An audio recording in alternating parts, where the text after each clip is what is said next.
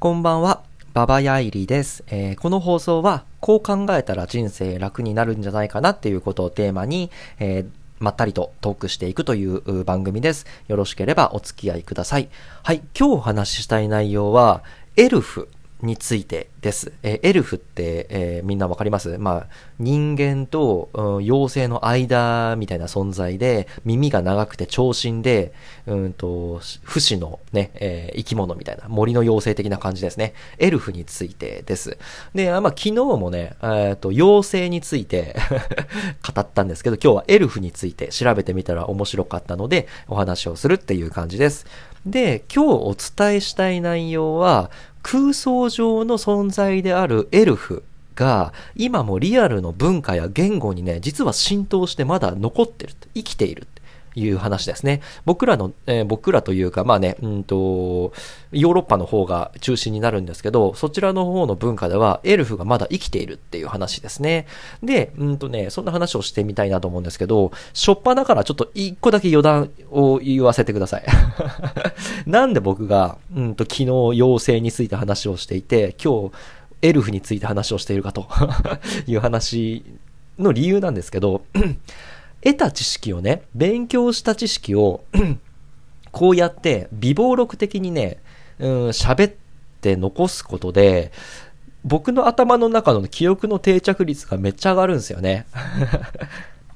まあ、人はね、えっ、ー、と、例えば漢字を覚えるとかだと漢字の練習で漢字の練習帳にひたすら書くじゃないですか。で、英単語を覚えるためにね、英語の単語をひたすら書いたりするじゃないですか。読んだりするじゃないですか。あれと一緒で、僕は、まあ、あの、日頃ね、趣味として、あの、絵を描いているんですよ。で、おとぎ話みたいな、まあ、絵本チックな、あの、漫画みたいなことを書いてるんですけど、絵の下調べとしてね、えー、最近こういうファンタジー的な知識を積極的に貪り食ってるんですよね。で、あの、大体教材、先生はあの、ウィキペディア先生なんですけど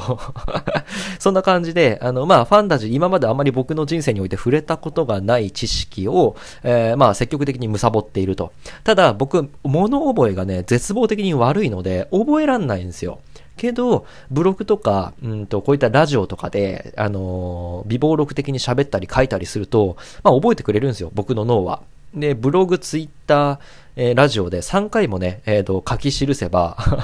あのー、なんとかコーニがやっとね、あの、記憶の片隅に、あの、エルフが、あの、いてくれるので、いなくなっててくれないので、えー、僕が覚えるためっていうのもあります。すいません。っていう余談でした。えー、では、えー、本題について話をします。エルフについてですね。はい。えっ、と、エルフは ゲルマン神話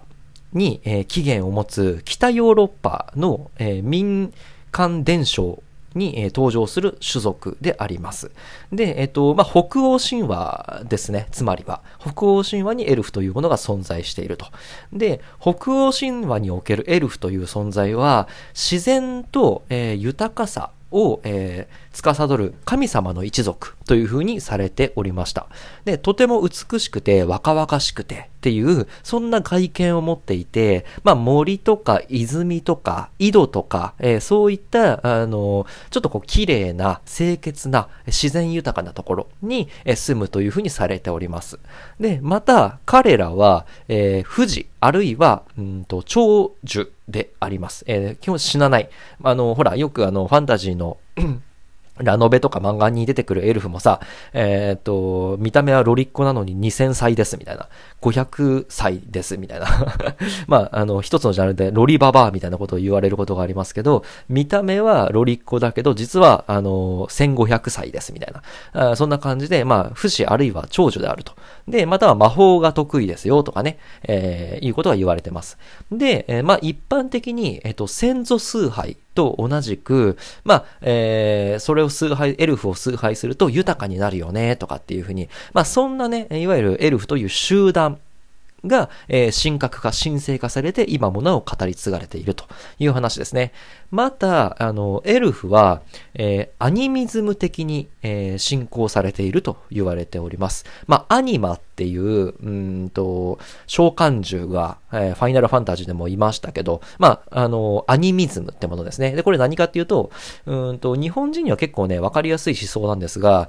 自然界に、えー、存在するものすべてに、うん、神様とか魂とか、えー、というものが宿っているっていう考え方ですね。で、エルフもそれに近くって、自然界のいろんなこの森にエルフがいると。この泉にエルフが、とまあ、宿っているとか、えー、この井戸にはエルフがいるとか、そんな感じで、自然界のいらん、至るところにね、え、ー、と、宿って存在しているっていうのがエルフです。で、えっと、北欧神話のね、えー、エルフは主に女性として描かれることが多いと。うんと、まあ、なんちゅうの？うんと、民間伝承が主なのかな？女性として、えー、描かれているのが。っていう話ですね。で、えっ、ー、とね、こっからがね、実はね、面白いなと思ったんですけど、エルフというものは様々な国に、うんと、伝承とともにですね、慣用句、うんと、まあ、ことわざみたいなものとして、えっ、ー、と、言語に浸透して残っているって話なんですね。で、例えば、スウェーデンのエルフっていうものは、えっ、ー、と、森の中にね、えー、住むエルフ王と、えー、美しい少女たちっていう姿で描かれております。で、彼女たちは基本的に死ななくって、えっ、ー、と、長寿で、で、この上なく、えっ、ー、と、気楽に生活をしております。えー、ただ、機嫌を損ねると手に負えなくなるっていう存在として描かれていると。で、えっ、と、物語において、えっ、と、まあ、そのエルフ、スウェーデンのエルフたちは、しばしば病気の精霊として、役割を果たすことが多いです。えー、最も一般的なのは、うんとね、まあ、慣用句、言葉でこういうものがあるんですけど、エルフの一息。エルフの一息っていう言葉があります。スウェーデンで。で、これ何をね、あの、表してるかっていうと、吹き出物。まあ、あの、顔に出てくるね、あの、ヒリヒリしていたい吹き出物のことを、エルフの一息って言ったりします。まあ、病気の精霊に多分ね、準ずる慣用句だと思いますね。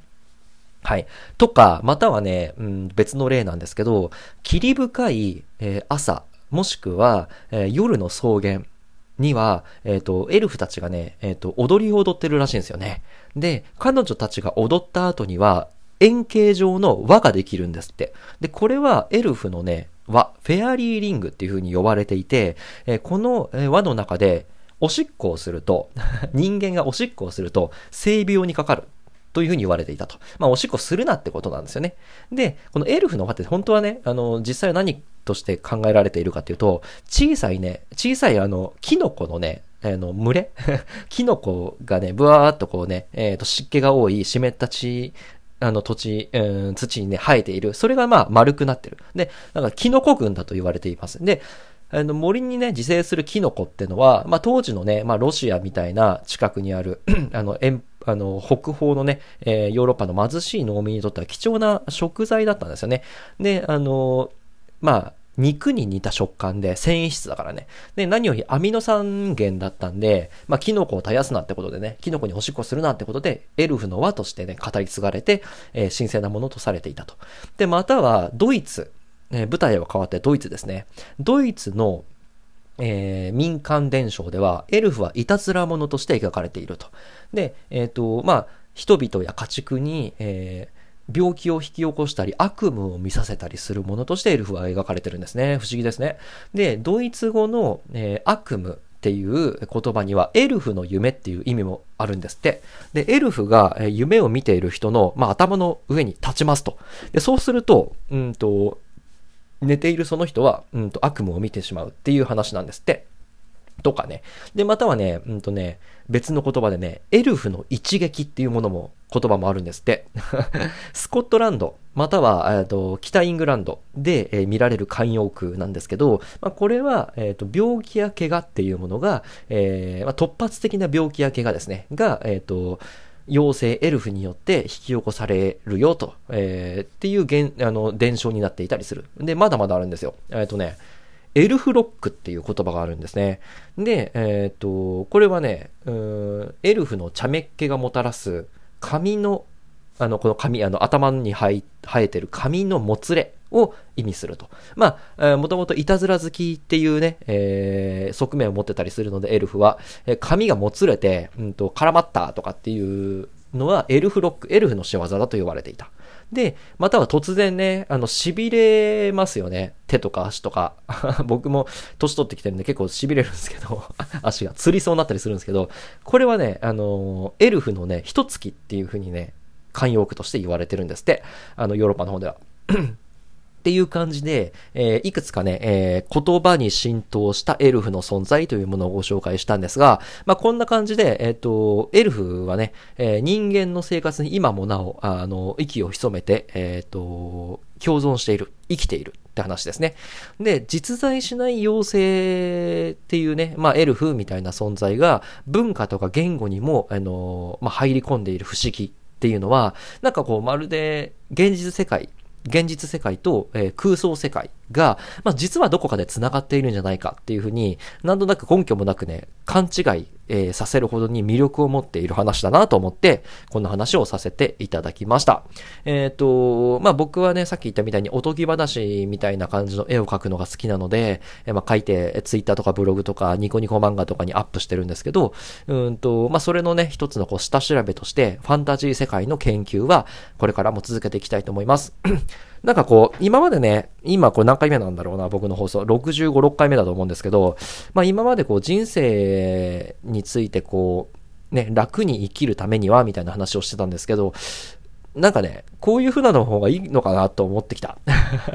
勉強したこと、仕入れた知識。でも、普通に生きてたら多分触れる、ないであろう知識みたいなものを、えー、こうやってご紹介するっていうのが、僕的には結構楽しいなと思ってきたんで、ちょっとね、このスタイル続けるかもしれない。だから、まだ明日の準備何もしてないんだけど、明日もこんな話だったらすいません。